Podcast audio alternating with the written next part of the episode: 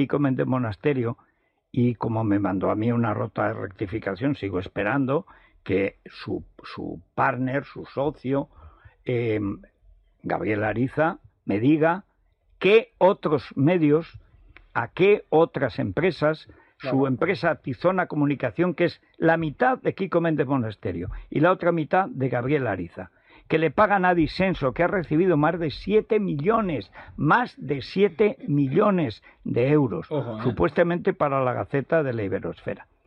Aclaremos también, la Gaceta era la Gaceta de los negocios. Echaron, echaron a Carlos Dávila por un artículo contra el Yunque. Inmediatamente después, no sé si me Ojo, que aparece el yunque. Pandemia digital, desinfectando su cinismo.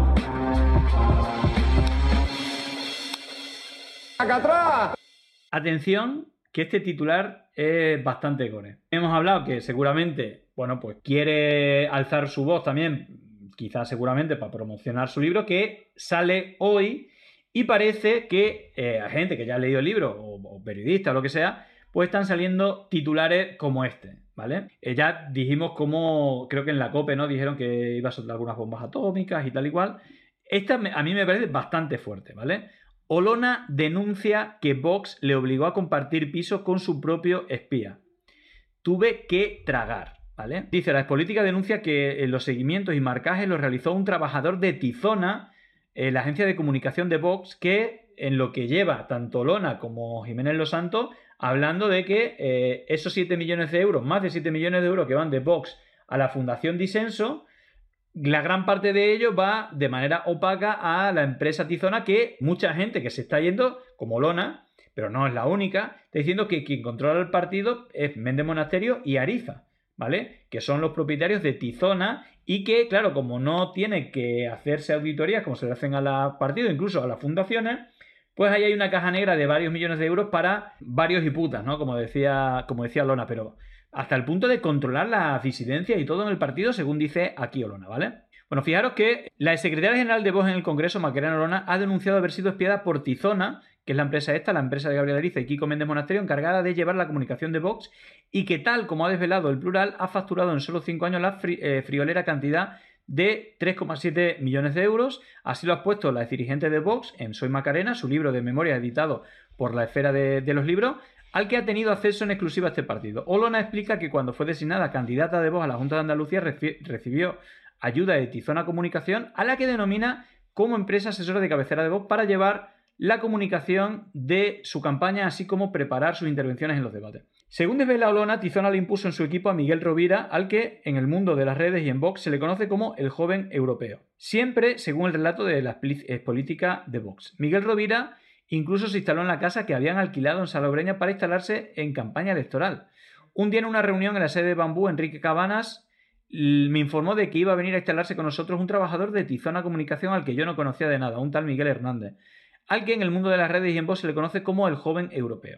Ante esto puse el grito en el cielo y me negué porque yo soy muy mía en mi esfera personal, en mi ámbito privado y de intimidad. No me gusta que entre cualquiera, sobre todo si no he tenido trato de él, con él de antemano. Yo ya sabía que era una campaña, lo larga que se hace, eh, los roces que provoca el desgaste, la intensidad de los días eternos, el cansancio acumulado. Por eso quería mantener al menos en casa ese sitio de trabajo, pero también de descanso y desconexión.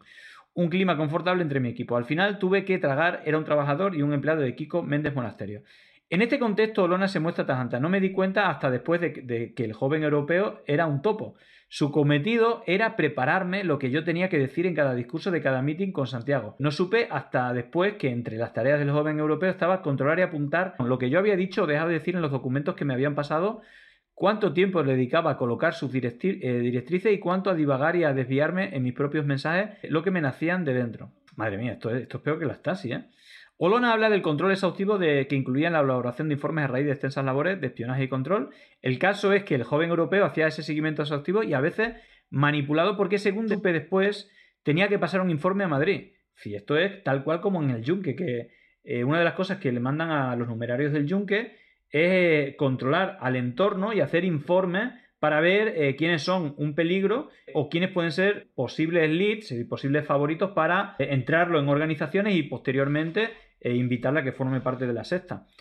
Pues es que esto me suena bastante, vamos. el control este de hacer informes, de todo lo que hace, cada movimiento. Claro, como si, como dice aquí, aún sin saber todavía que aquel chico era la persona que me había puesto para espiarme y controlarme, como si de las estafos, eh, de las estafos se tratase, tuve una enganchada muy gorda con Santiago Abascal y Ángel eh, López Maraver a cuenta de estos marcajes.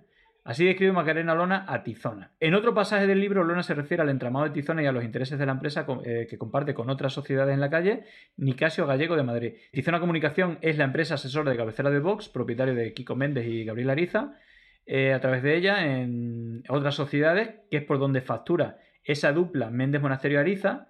Claro, ahí lo que hay es una, telaraña de, empresas que es casi imposible de rastrear, pero que tienen la misma sede como, como habla ahí. La primera vez que entré allí, en la calle Nicasio Gallego de Madrid, la antigua sede de Vox, alquilada en el año 2019 a una mercantil donde figuraba como apoderado el vicepresidente del partido, Víctor González, comprobé que se ubicaba en el mismo edificio donde se halla el Instituto Superior de Sociología Económica y Política ISEP, donde está la Gaceta de la Iberosfera, el panfleto digital fundado por vos en 2020, después de comprar la antigua Gaceta de los Negocios, que era el extinto medio de la antigua Intereconomía de Julio Ariza. Y que al final todo pertenece a la misma feria. De hecho, la fundación da becas a ISEP, que contrata a profesores de Vox, eh, los alumnos que son de Vox, y al final es como un manejo ahí de dinero un poco opaco, ¿no?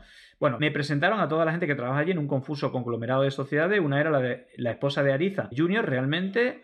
Eh, hasta que no fui designada candidata, no vi ni palpé el entramado societario que se había levantado en torno a Vox y que ha hecho de la bandera España un negocio para algunos. Sí conocí con anterioridad la sede de la Fundación Disenso, creada por Vox en el año 2020, situada en la calle Antonio Maura, dirigida por Jorge Martín Frías responsable de formación de FAES, esto ya lo hemos hablado muchas veces, la Fundación de Aznar, ¿vale? Que bueno, ya sabéis que está muy detrás de todos estos movimientos, de esta batalla cultural y estos partidos.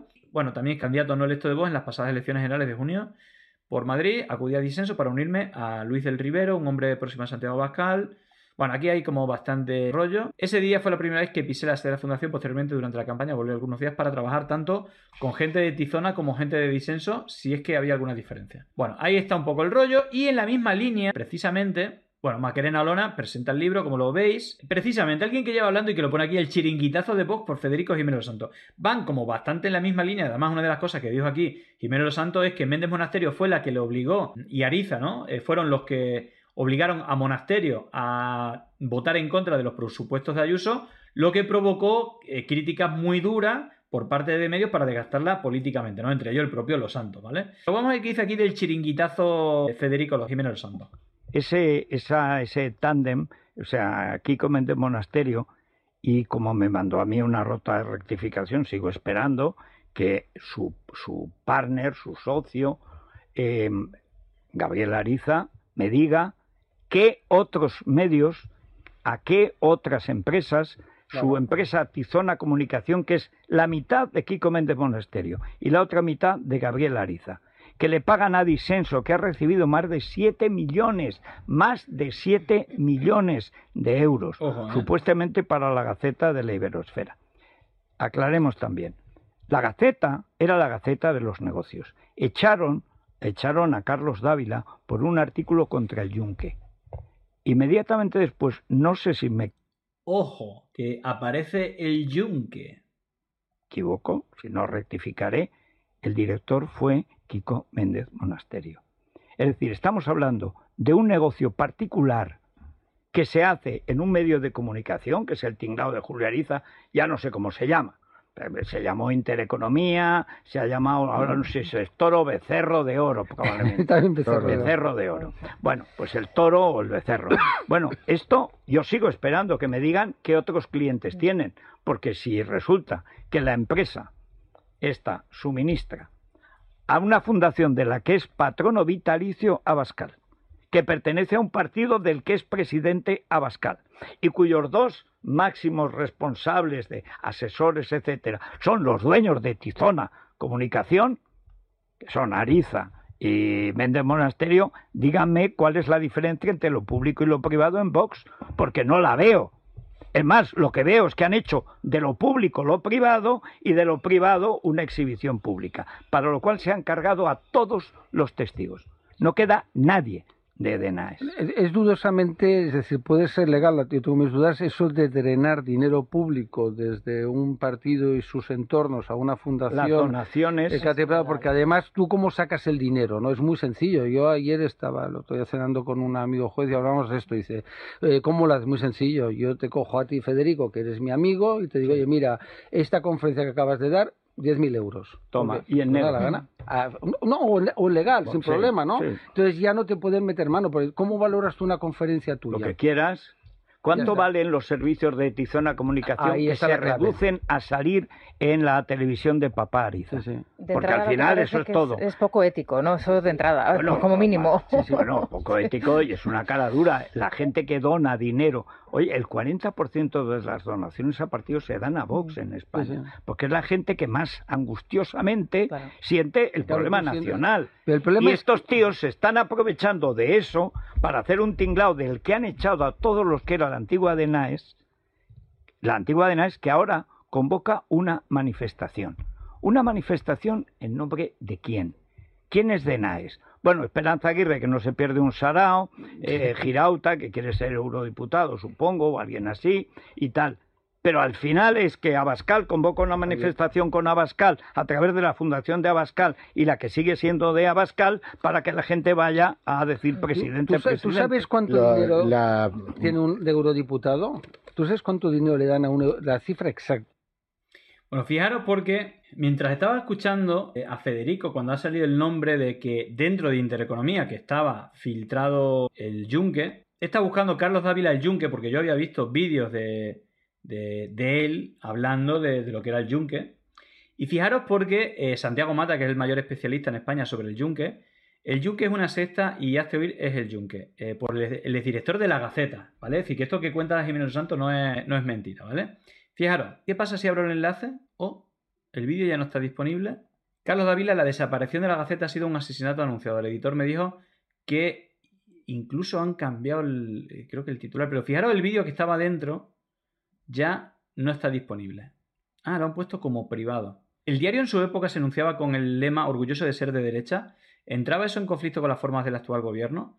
Dice, la derecha existe, eh, al igual que la izquierda, aunque ambos conceptos están cada día más mezclados. Cuando yo adopté ese lema era porque los valores en los que yo creía eran la libertad. Las personas se mueven como individuos, no como colectivo. También creo en los principios religiosos. Y naturalmente creo que la vida hay que respetarla y el aborto plantearlo como ley. Como la ley ha ido era una monstruosidad. En lo que no co- coincidía era hacer religiosidad eh, el centro de la vida. La religión está por una parte y el Estado por otra. Es una aberración instalar el reino de Dios en la tierra a base de eh, cañonazos y eso es lo que algunos de los eh, presentes en el grupo ideológico de Intereconomía es lo que querían. Ojo que esto es claramente una alusión a que pertenecían al yunque. Yo estuve ahí radicalmente en contra y me enfrenté con esos talibanes que son homicidas desde el punto de vista periodístico y que forman parte de una secta peligrosa como es el yunque. Ojo, ¿qué responsabilidad tiene Julio Ariza? Ojo, ¿eh? Que es precisamente del que estamos hablando. El editor, alguien tan personalista y singular como él, es el máximo responsable de lo que está sucediendo. ¿Por qué ha cometido eh, tantos errores partiendo desde el éxito inicial? Pues no lo sé, no lo puedo entender y es, y es lo peor que me pasa. La Gaceta es un periódico que estaba al tanto de la actualidad con exclusivas comprometidas, que era agresivo, pero era un diario que no caía indiferente. Emilio Romero a sus redactores siempre les decía que hubiera un coño en la portada, que cuando la gente fuese a comprar su diario, a su diario dijese coño. Bueno, y claro que también teníamos principios ideológicos, pero lo que no tengo es el talibanismo cercano a la, radicalidad, a la radicalidad de una secta que funciona en España y de una manera repugnante que está haciendo mucho daño en la Iglesia Católica, que se llama el Yunque y que estaba infectando a la redacción de la Gaceta y a otros medios de intereconomía. Pues ahí está. Hay una cosa que el otro día no pudimos ver, que es la Federicopedia, que es brutal, es una, una Wikipedia, pero de Jiménez Los Santos. Ya sabéis que Jiménez Los Santos debe ser la persona con más talento del mundo, por lo menos en español, de insultar y te diría de mentir. Es decir, que en 100 palabras te puede hacer 50 insultos y, y 60 mentiras. Y fijaros, porque esto es una Wikipedia, ¿vale? Es, decir, eh, es como los motes, ¿vale? Enciclo- Enciclopedia Ilustrada del Universo Federico Jiménez Santos, con los diferentes motes y lo tiene categorizado, ¿vale? Socialista, la banda del Balta, comunista, su sanchidad. Y en algunos incluso tiene el estafermo de la Moncloa, eh, es Rajoy, el sicario del infierno, Torrezno en vez de Tezano, eh, la Necane de Exteriores, el Doctor Muerte, Soraya Sáez de Godó, Madre Teresa de Caracas, el Escupehuesos, Eh, bueno, va- vamos a ver si encontramos alguno, alguno con vídeo. Dina Dinamita. Perú, el primer viaje, lo conté yo Esto es antes de que fuera presidenta, ¿vale? Cuando era la número 2 de Pedro Castillo. aquí, el primer viaje cuando gana las elecciones robándolas, porque las robó Pedro Castillo, con Dina Boluarte como vicepresidenta, el primero que viaja desde España allí a apoyar es Juan Carlos Monedero. Y va a ver a la que desde ayer por la tarde es presidenta del Perú, Dina Dinamita Boluarte, que iba tan a Bueno, Dina Dinamita, eh, claro, eso era antes de que hiciera el giro con la derecha, como, como es el actual. El PAN del PP, Fernando López Mira, Caramelín, la Carmelita Descalza, Inés Arrimada, eh, el Chulo Playa, el Muro. la verdad es que el primogénito del cuarto marqués de Valtierra, bueno, eso sí que lo hemos escuchado alguna vez. Eh, el Felón, Billetero. Ah, vamos a ver a, a Billetero. Igual que Leopoldo López, que es del partido de Leopoldo López, que está secuestrado con orden de liberación, pero claro, el matón Diosdado Cabello, repito, el narcomatón, según el gobierno de Estados Unidos. Es algo que por lo visto en España pues no afecta mucho a la gente. Luego ven, ven las series y le ponen a redadas contra la corrupción Lezo en lugar de Escobar. Pero estamos hablando del AMPA, de lo peor del AMPA del Caribe. La mezcla del comunismo cubano y el narcotráfico colombiano y venezolano. Porque es que las FARC viven en La Habana. Como la ETA vive en Caracas, al lado de, del amigo billetero de, de Podemos, el monedero, que tenía despacho al lado de la etarra de guardia. En fin, espectacular. El billete fiero que tiene categorías aquí como eh, comunistas, ¿vale? Yolanda, Ione, Irene, Alberto Garzón, Isa Serra, bueno, todo esto. Ahí el que más tiene, eh, Yolanda tiene 16 motos, Irene Montero 14, Pablo Echenique 7 y Pablo Iglesias el que más tiene 35, ¿vale? A ver, vamos a ver Yolanda. Penelope Trapiños. Eh, ah, pero aquí fíjate, aquí está mejor. eh, Yolanda suma cero. Barbie emociones. Jolly trompetilla. Ah, aquí está mejor porque está ordenado por. Bien, y si el- la extrema izquierda del extremo Sánchez es ahora el discurso oficial de la PSOE, ¿qué hacemos con Yoli Tenacillas? Jolly Tenacillas. Si ahora Pablo Iglesias Sánchez es el único líder de la izquierda, eh, ¿qué hacemos? ¿Qué hacemos con Trapiños, la llaman ahora, allí en tu tierra? Parece Trapiños. Bueno, vamos a, vamos a, a la derecha. Maricomplejines, que son la derecha tibia del PP. Vamos a María Cuca Gamarra. Vamos a ver a quién puede tener vídeo. Bueno, no sé si es que está en construcción. Me da a mí que, eh, está en construcción. Bueno, seguiremos pendientes, pero fijaros que tiene los tiene puestos por categoría. Venga, eh, Cristo Teodoro. Venga, vamos que aquí tenemos uno, uno de Maricomplejines. Cristo Teodoro.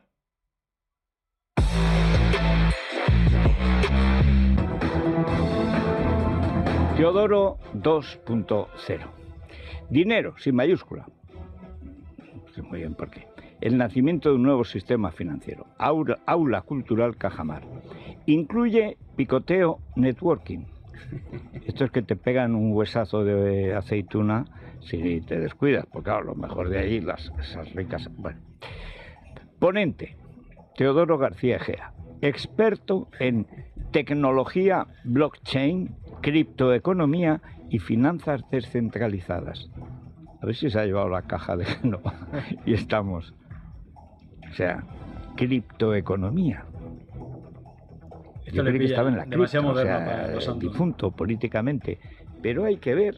Y aparece él con su cara de siempre, de mozo de mulas, feliz de conocerse. Y ahí está. Dice, Mozo de mulas. Yo, lo siento, Teo. Te conozco tan bien. Sé en qué consiste el pico, Teo, y no me vas a pillar. Pero en fin, allá, allá otros, allá eh, Murcia, no sé, los de la CAM que te paguen, los, estos católicos eh, deben ser de los de Argüello. En fin, que así está el patio. Mientras Teodoro, eh, Pico Teodoro, se hace, intenta hacerse rico por otro lado, Cripto Teodoro, Cristo Teodoro. Blockchain Teodoro. el pequeño Nicolás también le ha llamado el garrapata que la fe de Pablo Casado le cupe hueso, en fin. Bueno, ya veis que tiene, que tiene para todo. Bueno, veremos, a ver si. Yo me imagino, porque todo esto seguramente lo has dicho en algún vídeo, que irá subiendo todos los vídeos y puede estar interesante. Pero bueno, si le queréis echar un vistazo es Federicopedia. Para los fans de como yo de, de Federico Jiménez Lozando. Bueno, Llegó el momento de no estar callado, de desmontar inventos que vienen envenenados. Es contrainfo, que no es lo mismo. Pandemia digital, desinfectando su finismo. Gracias por la suscripción, muchísimas gracias.